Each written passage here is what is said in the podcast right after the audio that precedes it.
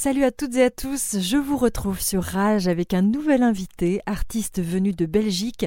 Après une quinzaine d'années en tant que cofondateur, compositeur, guitariste et lead du groupe Girls in Hawaii, Antoine Willemans s'autorise un album solo. C'est lors d'un séjour en Normandie dans le petit village de Watteau-sur-Mer qu'Antoine trace un nouveau chemin sur sa carrière. Dans ce village, il y laisse vagabonder ses émotions et y dépose quelques mots sensibles et intimes. En français cette fois, des mots enveloppés de douces mélodies venues bercer l'univers vaporeux et aérien qui règne sur cet album. Antoine Huillemans est avec moi à l'autre bout du fil pour nous présenter Vatto, son album fraîchement sorti en ce milieu d'automne entre chaud et froid. Salut Antoine, comment vas-tu? Salut, bonjour, ben, euh, je vais très bien, je vais très bien. Comment s'est passée cette sortie d'album euh, qui a démarré il y a quelques jours? Ouais, l'album il est sorti euh, vendredi, donc il y a, il y a 4, jours. Euh, et ça s'est plutôt très bien passé. Je fais pas mal de promos la semaine passée, c'était un peu le rush. Et puis, euh, du coup, quand c'est sorti euh, vendredi, samedi, c'était plus bizarrement plus calme. C'était cool, j'étais à la maison et je recevais plein de, de messages de potes et d'amis et de, de, de, de, fans, de gens euh, qui me renvoyaient leurs leur comments et leur, euh, leur impression du disque. C'était assez cool. Ça fait du bien. J'imagine que c'est un retour un peu différent quand on porte un projet en solo. Bah, ce que je dis souvent, c'est pour ma part, en tout cas, le projet solo, j'en avais envie, j'en avais besoin depuis un petit temps, mais ce que ce que j'avais pas trop appréhendé par rapport à, à Girls, où on, on, écrit un peu en meute, c'est euh, la difficulté d'être euh, d'être tout seul et donc toujours d'être dans le, le doute un peu permanent, euh, de pas avoir cette émulation qu'on a souvent quand on est à quelques-uns à écrire avec Girls, où il y a dans l'écriture, il y a une série de, de, filtres, des chansons qui restent pas, mais du coup, celles qui restent, en général, on a, on a assez confiance dans, dans ce qu'on est en train de faire. Et là, en étant tout seul, c'était euh, ouais, le, le, doute total du début à la fin du projet. Donc, euh, c'était, c'était parfois tu crois pas à fond pendant deux jours, puis plus du tout pendant trois jours. C'était assez particulier. Donc, c'était assez compliqué à, à aller jusqu'au bout, à oser sortir ce disque, à, à le, à l'assumer en fait. Hein, mais mmh. Euh, et donc, euh, ouais, là, c'est plutôt le, le, retour positif qui fait du, qui fait du bien et qui, euh, qui, qui, donne pas mal d'énergie. Ouais. ouais, et puis j'imagine que c'est le chemin qui prendra aussi ce disque et qui te rassurera aussi dans, dans ton élan, quoi. Ouais, ouais, bah ça c'est toujours le, toujours le cas. On fait souvent un disque un peu pour soi parce que c'est un moment qui fait du bien. Et puis après, euh, un an après, quand on le sort, c'est tout un autre truc et, on, et ça prend beaucoup de sens quand des gens le reçoivent, l'apprécient, euh, sont touchés par des, des, trucs, te racontent des choses dessus parfois que tu n'avais pas imaginé. Enfin, c'est quand les gens s'en emparent, évidemment que c'est ça, ça prend pas, pas, mal de sens. Mmh, bien sûr. Alors je te propose de faire un petit bond dans le passé euh, pour situer aussi un peu les gens sur euh, sur ta carrière, tout ça. Alors donc tu te nourris de la musique depuis plus d'une vingtaine d'années. Comment tout ça a commencé? Ça a commencé vraiment euh, par une rencontre au, au lycée avec euh, mon meilleur ami qui s'appelle Lionel, que j'appelle affectueusement Lio. On s'est rencontrés et puis euh, on s'est super bien entendu directement. On a passé deux, deux trois ans euh, sur le même banc au lycée à faire des cons et, et on avait un grand, une grande passion pour la musique, euh, le grunge, Nirvana, les Pixies, euh, Radiohead. Euh, c'est vraiment tous des, grands trucs qu'on avait en commun. Et lui, faisait plein de musique avec des groupes de son côté, moi, de mon côté quand on était adolescent. Et puis, et puis est venu à un moment l'idée de faire un, projet à deux et de coécrire des morceaux à deux. Et ouais, ça a vraiment démarré comme ça. Mmh, donc avec Girls in Hawaii. Donc là aujourd'hui tu sors ton premier album solo, Vatto. Il semble un peu plus proche de toi, hein, plus intime peut-être. Parle-nous de ses prémices. Voilà, qu'est-ce qui t'a donné envie de faire cet album solo?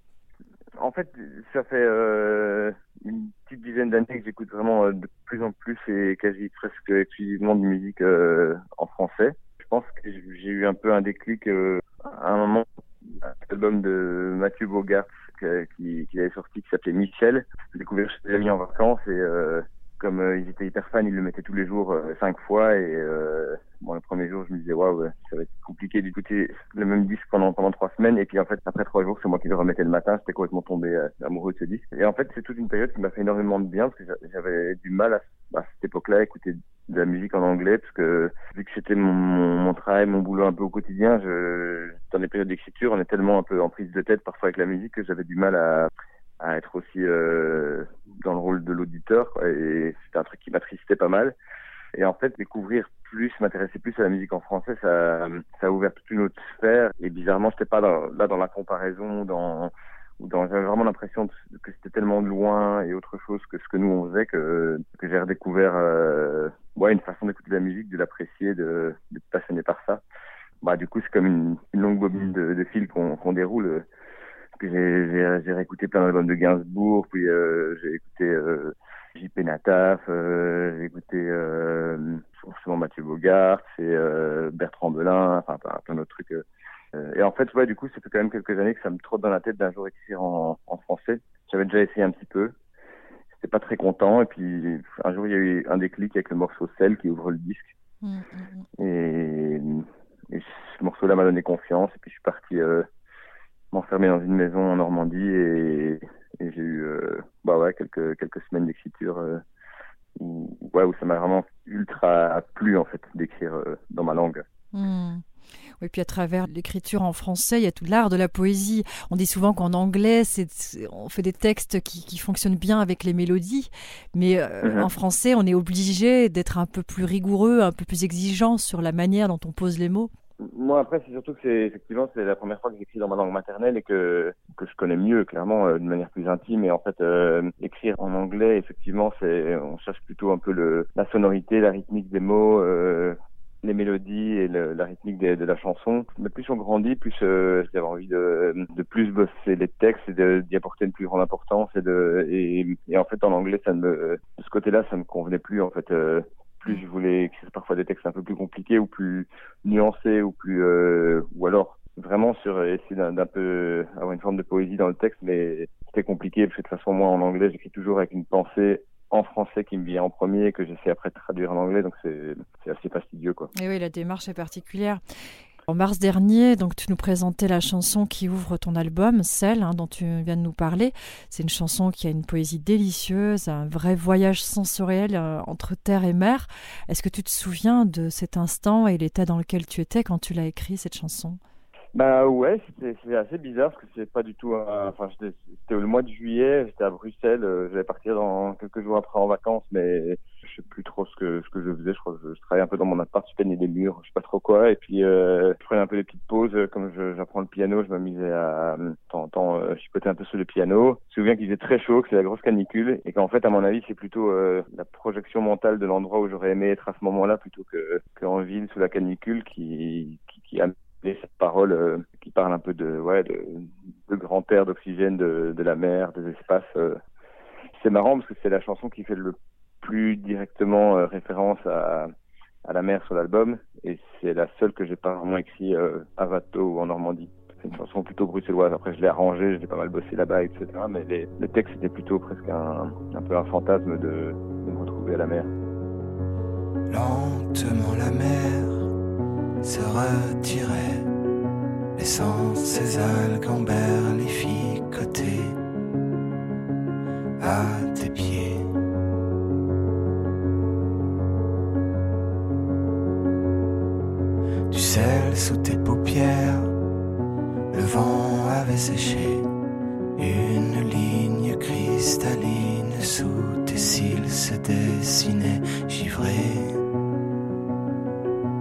dans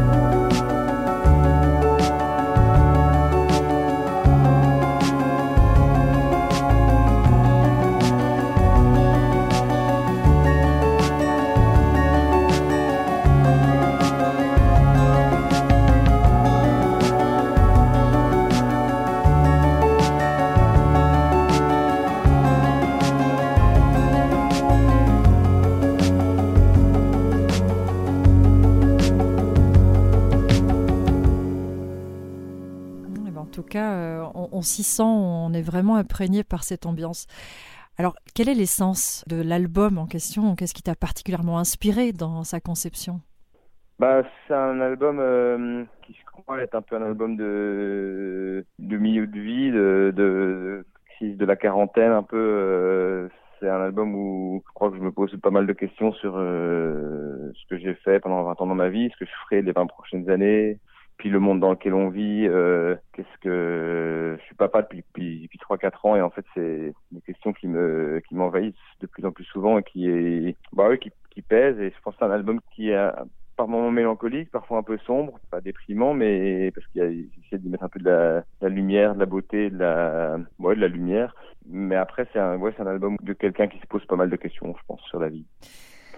Alors il y a une petite parenthèse hein, au sein de cet album, on retrouve un clin d'œil à Bruxelles et c'est lendemain de fête. En tant que bon Belge, est-ce que tu aimes la fête? Est-ce que tu arrives à continuer à la faire cette fête avec un enfant, euh, tout ça, tout ça?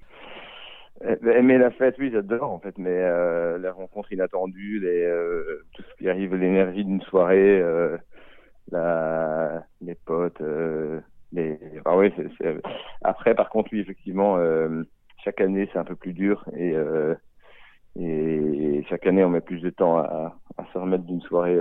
c'est ce qu'explique un peu la chanson. En fait, il y a une mmh. étape où ou quand tu sens que ça arrive comme ça arrive parfois un soir de, de semaine où c'était pas prévu, dérape un peu et que tu te retrouves avec quelques potes dans un bar et puis qu'en fait t'as trop bon, c'est génial, fait trop du bien, ça fait longtemps que t'as plus vu, vu, des potes et, et, en fait tu tu signes un peu le, le jour de grève pour le lendemain quoi, un peu à l'avance, tu sais très bien que tu seras capable de pas grand chose le lendemain. Oui. Mais c'est un chouette clin d'œil en tout cas. Alors, pour revenir au, au cœur hein, de cette échappée musicale, parlons peut-être d'ici, qui est un, un, peu comme une ode à l'espoir quand tout est sombre. Est-ce que justement Watteau a eu un effet guérisseur sur euh, tes états d'âme?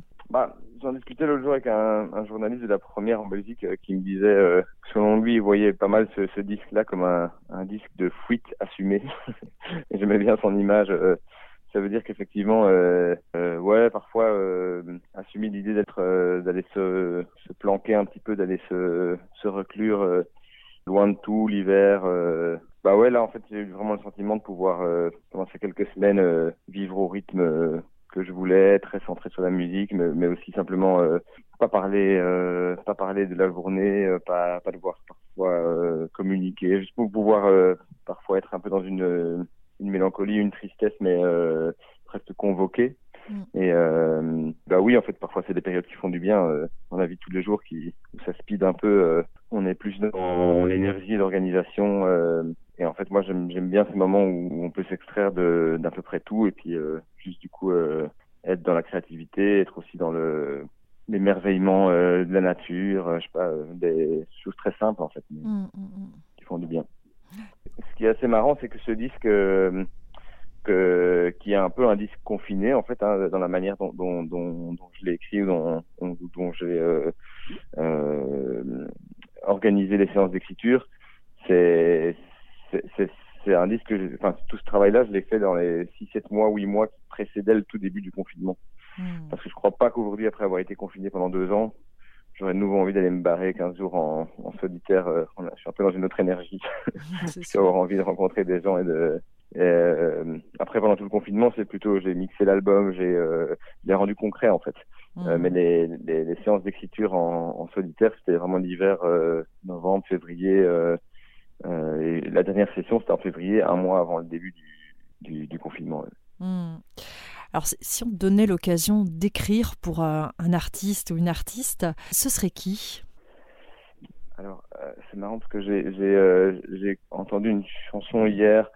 C'est une fille euh, Mathieu Bogart a écrit pour elle, pour elle un, un album. Euh, et hier, j'écoutais une chanson de, de Albin de la Simone qui chante avec elle.